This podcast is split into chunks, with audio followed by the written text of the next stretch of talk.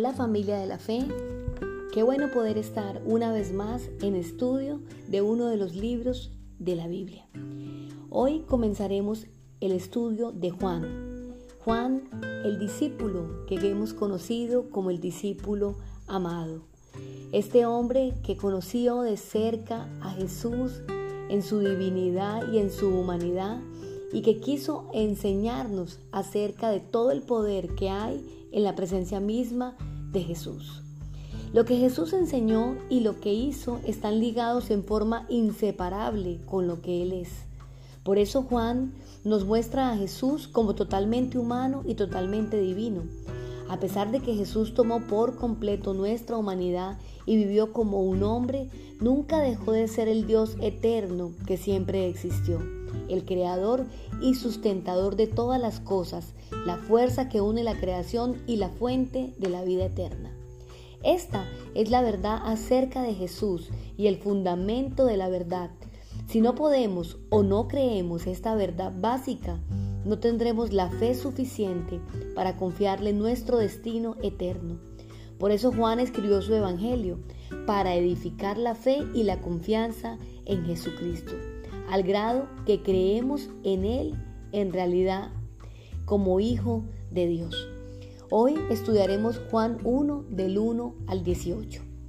Es importante entender que Juan escribió a los creyentes en todo lugar, sean o no judíos. Como uno de los doce discípulos, Juan fue un testigo presencial de manera que su historia es confiable. Su libro no es una biografía, como el libro de Lucas, por decirlo así, sino una presentación temática de la vida de Jesús. Muchos de los oyentes originales tenían un trasfondo griego.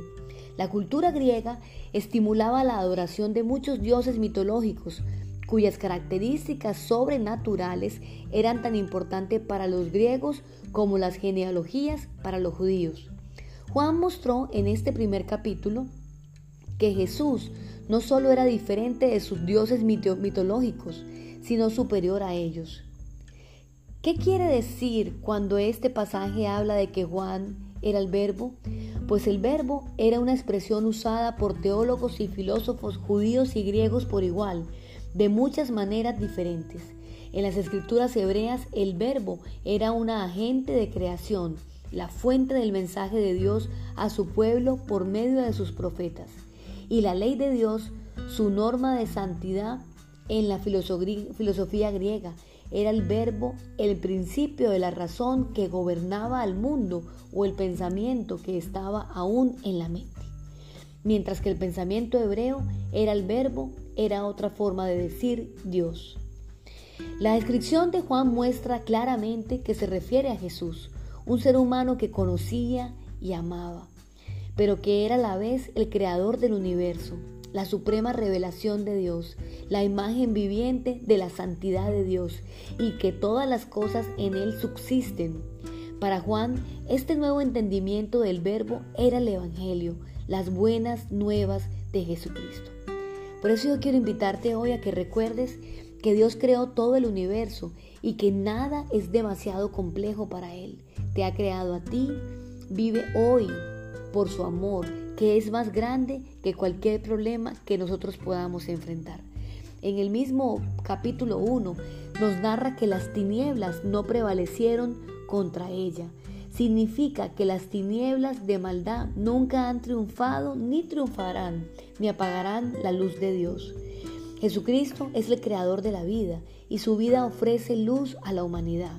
En su luz nos vemos tal y como somos pecadores en necesidad de un Salvador.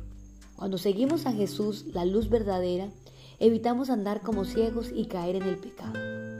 Él ilumina la senda que tenemos delante a fin de que sepamos cómo vivir. Él disipa la oscuridad del pecado de nuestras vidas. Y la pregunta en este día es, ¿has permitido que la luz de Cristo brille en tu vida? Si aún no lo has hecho, por favor permite que Cristo guíe tu caminar porque de esa manera nunca tropezaremos en la oscuridad. También sabemos que en este capítulo se habla de, de Juan y se refiere a Juan el Bautista.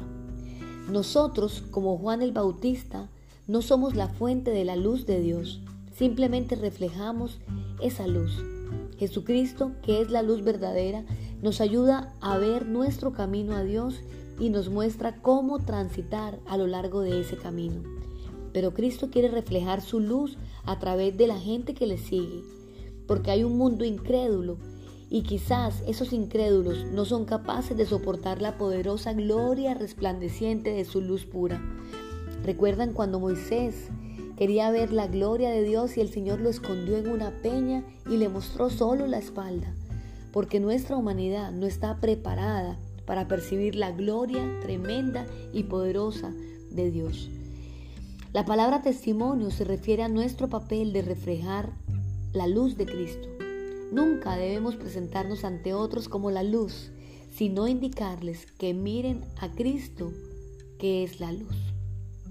Cuando nosotros aceptamos, aceptamos a Cristo como Señor de nuestras vidas, hay un renacer espiritual para los que recibimos esa nueva vida a través de la fe en Cristo.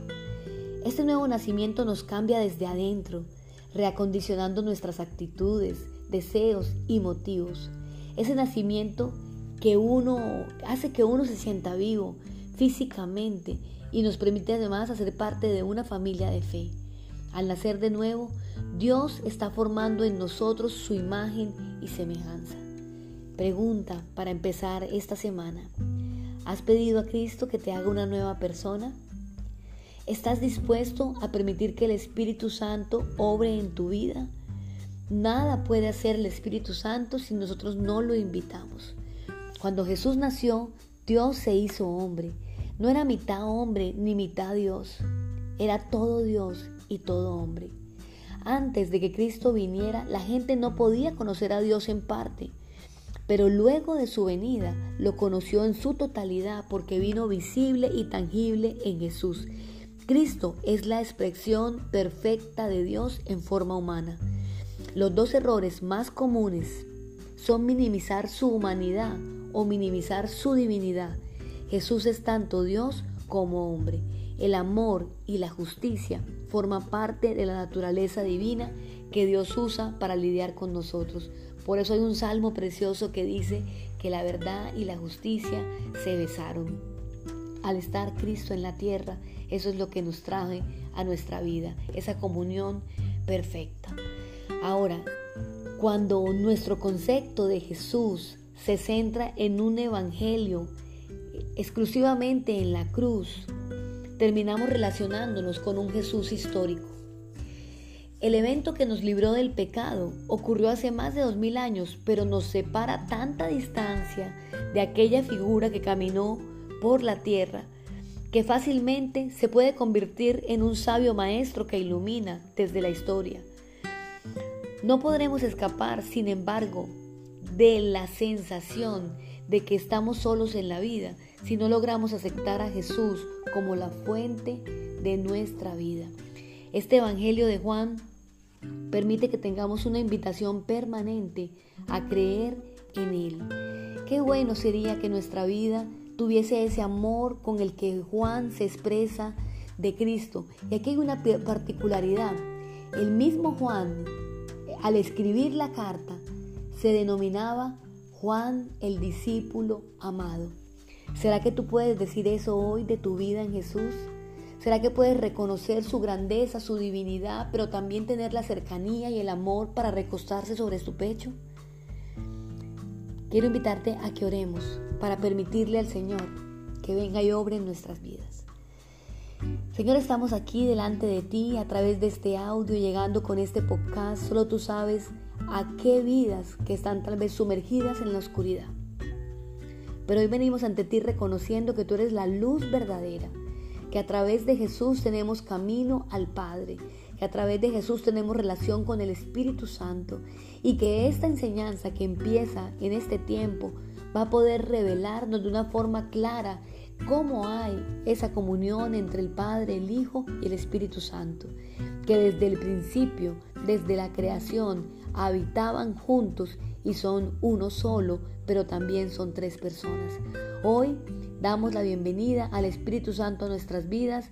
Te pedimos, Señor, que Jesús venga a reinar en nuestro corazón y le pedimos a Dios que nos adopte como sus hijos. En el nombre de Jesús. Amén.